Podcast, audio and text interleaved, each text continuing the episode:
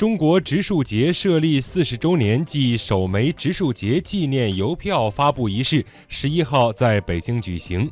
发布的首枚中国植树节纪念邮票一套一枚，面值一点二元。画面上是两只向上托起的手，抽象处理画作树干，张开的五指异化为树枝，象征人人亲手植绿播绿，共同改善地球的生态环境。树干枝头上方是生机盎然的绿叶，层层绿叶当中点缀了城镇乡村、河流山川和飞鸟白云，寓意着通过植树造林，共同建设绿水青山的美丽中国。